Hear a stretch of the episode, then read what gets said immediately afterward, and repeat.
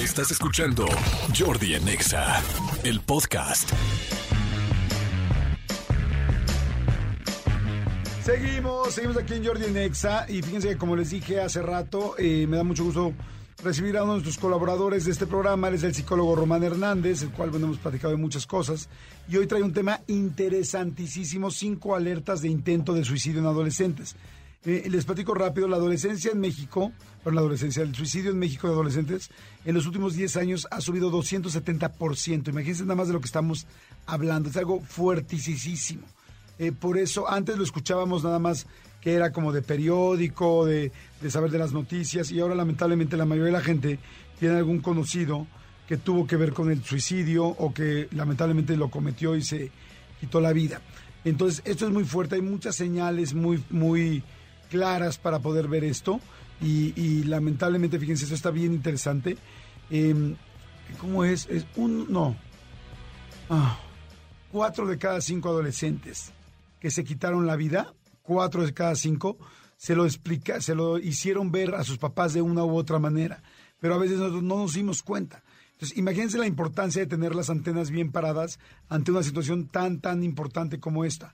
Entonces, bueno, pues para eso está aquí mi querido Román Hernández, psicólogo y buen amigo. ¿Cómo estás, mi querido Román? Muy bien, Jordi, aquí muy contento y, con ese tema tan interesante y tan importante de tocar. Ahorita que tú dabas un poquito estas estadísticas, fíjate que igual leía, al día en México se registran 200 intentos de suicidio. 200. 200 al día en México. De los cuales 10 sí se consuman. Okay. O sea, hay 190 que no se consuman, pero 10 que lamentablemente sí. O sea, lo cual significa es que por los pocos que tú te enteras, bueno, más bien que ya son muchos, pero por los que tú te enteras, hay casi el 200% más que está intentándolo y que podría lograrlo en cualquier momento. Y ese podría ser alguien cercano a nosotros, esposo, esposa, hijo, bueno, aquí estamos hablando de adolescentes, pero podría ser cualquier persona. Por lo tanto, yo sé que esos temas son bien difíciles de tocar y cuando oyes suicidio e hijos son palabras que no quieres juntar, pero es mejor juntarlas y escucharlas ahorita que lamentarlas después. Totalmente. Y, me gustaría compartir contigo, si me lo permites, algunos mitos que muchos papás eh, emplean con los hijos o, con en la sociedad en general. Por ejemplo, dicen es que solamente lo hacen para llamar la atención es un mito totalmente erróneo y doloroso, porque nunca lo hacen para llamar la atención. O a lo mejor y esos comportamientos sí es para decir, papá, mamá, algo me está doliendo. Ya no puedo con esto, ya me está consumiendo y por eso te estoy mandando estas señales de alerta, pero nunca lo hacen para llamar la atención. Otro mito muy común, una frase muy común, dicen es que si realmente lo quisiera hacer, ya lo hubiera hecho. Y, y en realidad aquí es al contrario, ¿no? Dicen que aquí en el suicidio perro que ladra sí muerde, ¿no? Así es. O sea, hay que tener muchísimo cuidado. Si de alguna manera parece que está eh, la persona diciéndote, me quiero quitar la vida o tal, aunque puede usarse manipulación, tienes que tomar cartas en el asunto sí o sí, ¿estás de acuerdo? Totalmente. Y otro, o justamente en, esta misma línea, otra frase muy común es, es que eso es algo que nunca se puede prevenir. Y justamente para eso es este es espacio, para, para comentarles a la gente que nos está escuchando, siempre se puede prevenir. Se dice que el 95% de los casos de suicidio siempre se pueden prevenir. Porque hay algo que se llama síndrome presuicidal. Es decir, hay comportamientos previos de una persona que se va a quitar la vida semanas o meses antes. Ya empiezan a mostrar ciertos comportamientos que nos refieren que su vida ya no está en óptimas condiciones. Y esas es un poco las cinco alertas de las que estamos hablando. Es, nada más antes de entrar a las cinco alertas, ¿por qué una persona eh, puede llegar a tomar una decisión como esta. O sea, habemos algunas personas que afortunadamente nunca nos ha cruzado por la mente algo así.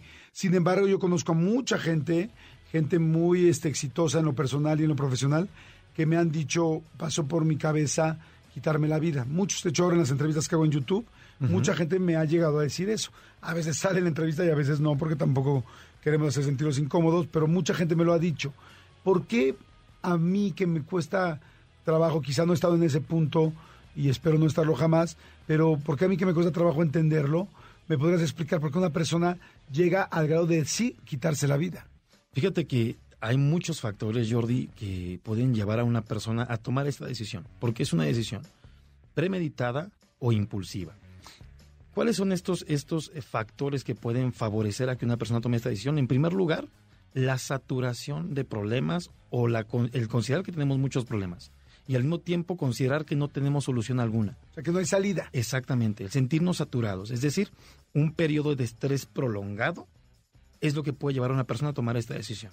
El sentir que ya estoy muy abrumado, porque de hecho una persona que se quiere quitar la vida no es porque la vida le sea difícil o porque crea que ya no tiene, eh, ya no es bella la vida. Se quiere quitar la vida porque simplemente cree que ya no puede con eso que está sintiendo. Entonces quien tome ese tipo de decisiones es porque ya no quiere sentir esos síntomas físicos, ese cansancio mental. Segunda causa o, segundo factor, el abuso de sustancias, cigarro, alcohol, drogas o incluso hasta medicamentos. Porque entonces creemos que yo puedo estar bien siempre y cuando fume, siempre y cuando tome, siempre y cuando esté medicado. ¿no? Entonces, mientras yo esté bajo esas sustancias, sí puedo. Pero hay personas que de pronto no pueden cargar eso para todos lados. El abuso hace que de pronto incluso las personas lleguen a perder la razón. De hecho, sabemos que después de tres copas de alcohol se pierde un grado de conciencia muy, muy importante. Entonces, después de, tres, tres copas. Así es, porque entonces cuando estamos un poco más conscientes sin, sin el consumo de alcohol, pues de pronto podemos razonar y, decir, ¿sabes qué? Creo que esto ya está eh, un poco fuera de contexto, etcétera, etcétera. Pero ya con ciertos grados de alcohol, ya no pensamos las cosas de igual manera y empezamos a actuar por impulso. Y en muchas ocasiones el suicidio es impulsivo. Híjole, es que fuerte. ¿Hay también alguna razón médica? O sea, eh, yo, por ejemplo, gracias a Dios, no he tenido una depresión. O sea, ha habido días que he estado muy triste y ha habido días que he estado deprimido. Pero un día, máximo dos. Pero no he tenido yo un cuadro de depresión. Eh, la gente que puede llegar a tener depresión clínica, eh, es la gente que se, o sea, puede ser que se quite la vida y por eso digas, ah, o sea, se quitó la vida. ¿Cómo lo puedo creer? ¿Cómo dejó todo lo que tenía? No es que no sabes qué enfermedad tenía. Exactamente. ¿Es así? Sí, de hecho, trastornos psicológicos como, bien lo acabas de decir tú, depresión, ansiedad, bipolaridad, incluso hay personas que con eh, ciertos grados de TDA, el, el trastorno por déficit de atención, también están dentro de esta lista de trastornos psicológicos que nos pueden llevar a tomar ese tipo de decisiones. Ahora, algo bien importante con la ansiedad y la depresión principalmente es que a veces ni siquiera sabemos que la tenemos y que es un cuadro clínico y pensamos que ansiedad es sinónimo de estar nervioso todo el tiempo. Y la ansiedad no solamente es física, no solamente se ve en, el ajetreo mm, eh, manifestado motrizmente, ¿no? Sino también se ve en el exceso de pensamientos, el exceso de, ideas, en el abrumamiento. El depresivo no es el que solo se la pasa llorando y el que está todo el tiempo comiendo helado de chocolate como lo vemos en la televisión. El deprimido es aquella persona que dejó de relacionarse como antes, que ya no sale a las fiestas, que ya su trabajo va, cumple, se arregla, pero para un bien ser o un deber ser pero en su casa no platica con nadie, ya no sale, ya dejó de hacer muchas cosas que antes le generaban alegría y felicidad. Híjole, está interesantísimo el tema. Este, miren, vamos a ahorita regresamos de volada con mi querido Román Hernández, vamos a música y este y regresamos para seguir platicando de estas cinco alertas de intento de suicidio en adolescentes. Ya eh, platicamos un poco de contexto y ahorita me platicas las cinco alertas. Claro que sí, por supuesto. Jordi Enexa. Ya estamos de regreso aquí en Jordi Nexa con el psicólogo Román Hernández y bueno, pues nos platicó un poco del contexto de por qué una persona puede llegar a quitarse la vida y yo les dije y les pedí que por favor estudiemos, perdón, estudiemos, este, escuchemos esto porque luego no nos gusta y lo cambiamos y en realidad esto podría haber sido una alerta roja para poder darte cuenta que algo esté pasando en tu casa o con algún familiar este, y tú no lo sepas. Entonces mejor, es mejor tener información aunque parezca que no te gusta para poder evitar que suceda. ¿Cuáles son las cinco alertas de intento de suicidio en los adolescentes, Román? la primera, todos corresponden a este síndrome presuicidal que te mencioné hace un momento. La primera responde a las actividades que la persona antes hacía con gusto, hoy las hace por, mero, por mera rutina o por mero cumplimiento. Esa es la primera señal. Cuando las personas ya no lo hacen por gusto, cuando dicen tengo que ir a trabajar, tengo que ir a pagar la colegiatura, tengo que esos tengo que ya es la primer señal.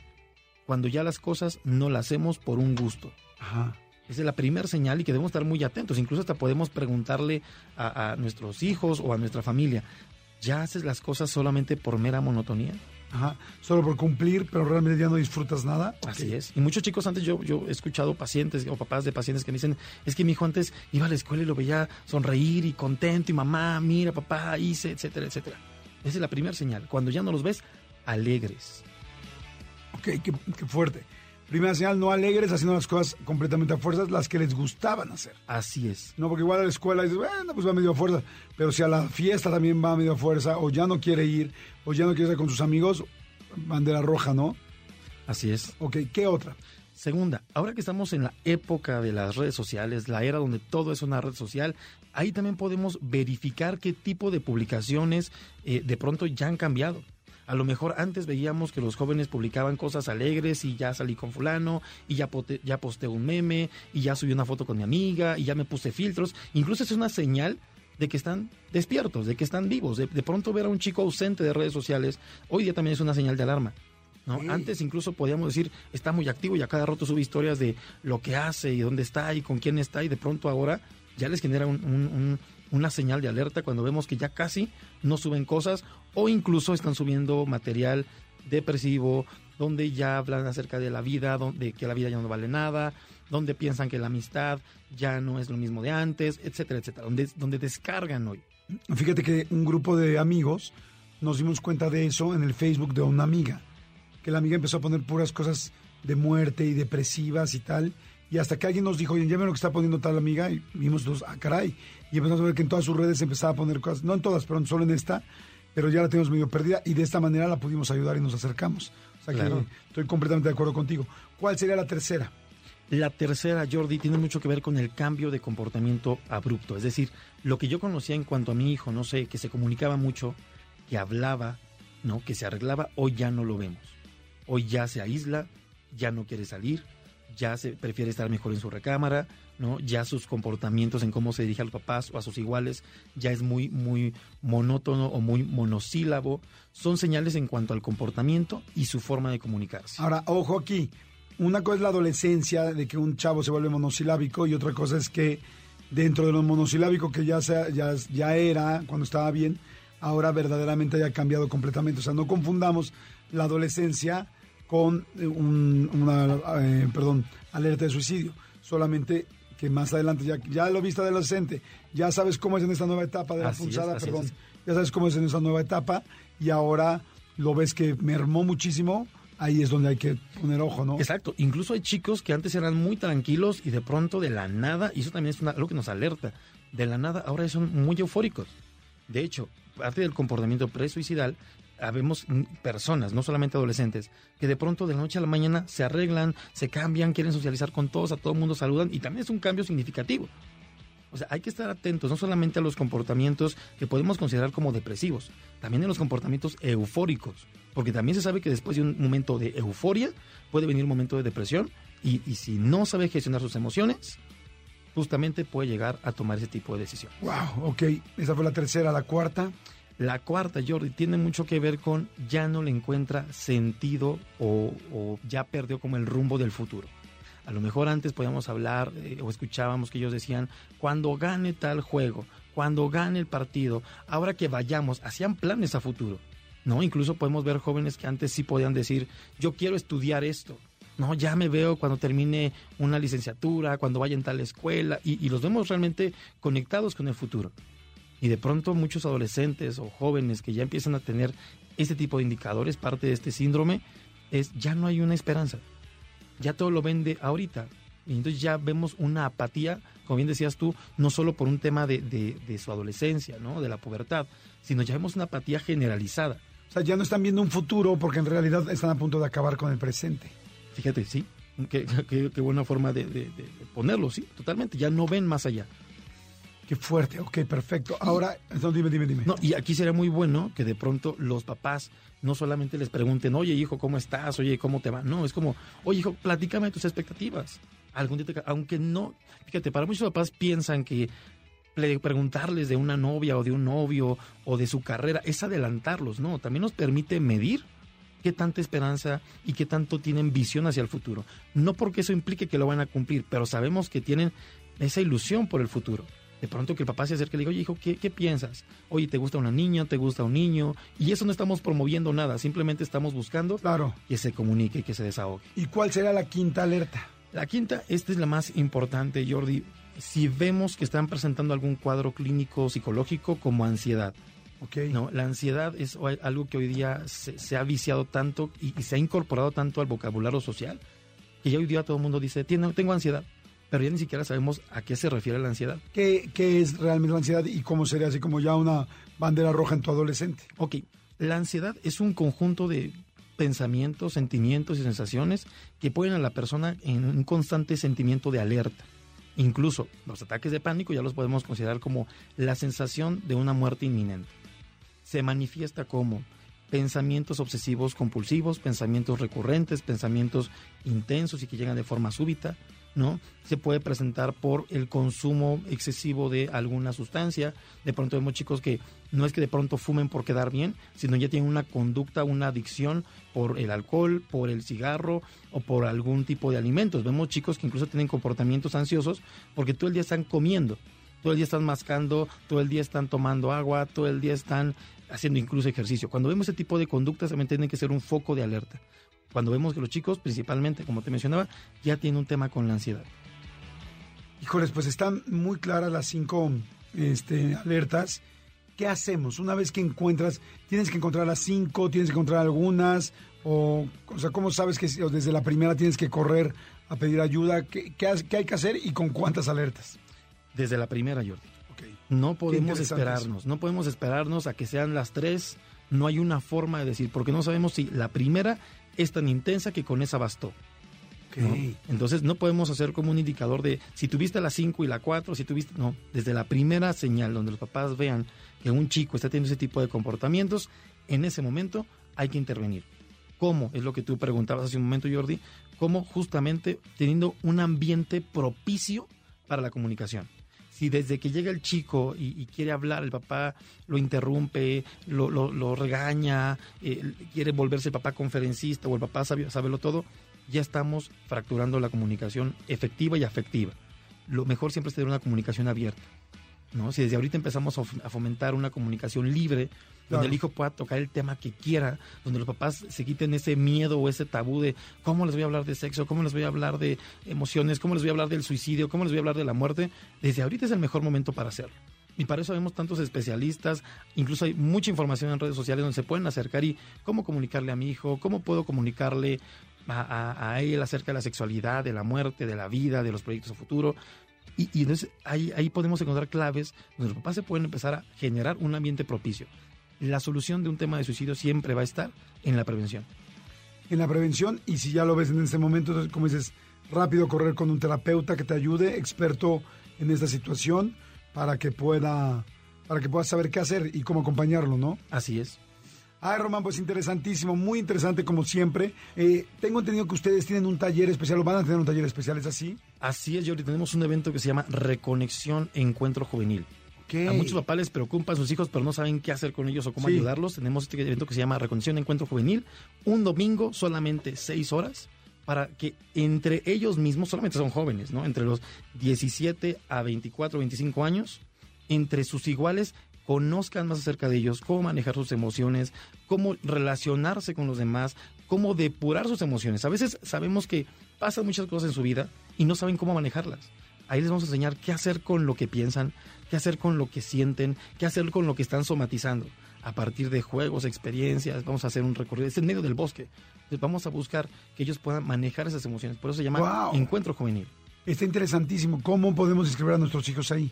Este evento va a ser un domingo, domingo 21 de noviembre. Y me pueden escribir de igual forma a mis redes sociales, psicólogo Román Hernández, o mandar un mensajito al 55 16 83 46 91 y con mucho gusto les puedo dar toda la información para que puedan vivir este evento. Padrísimo, entonces otra vez repítelo por favor, el teléfono 55 16 83 46 91. Perfecto, muchas gracias. Pues ahí está, ahí está toda la ayuda, ahí está todas las herramientas, ya nada más depende de que cada quien las utilice. Gracias, mi querido Román. Gracias, Jordi. Escúchanos en vivo de lunes a viernes a las 10 de la mañana en XFM 104.9.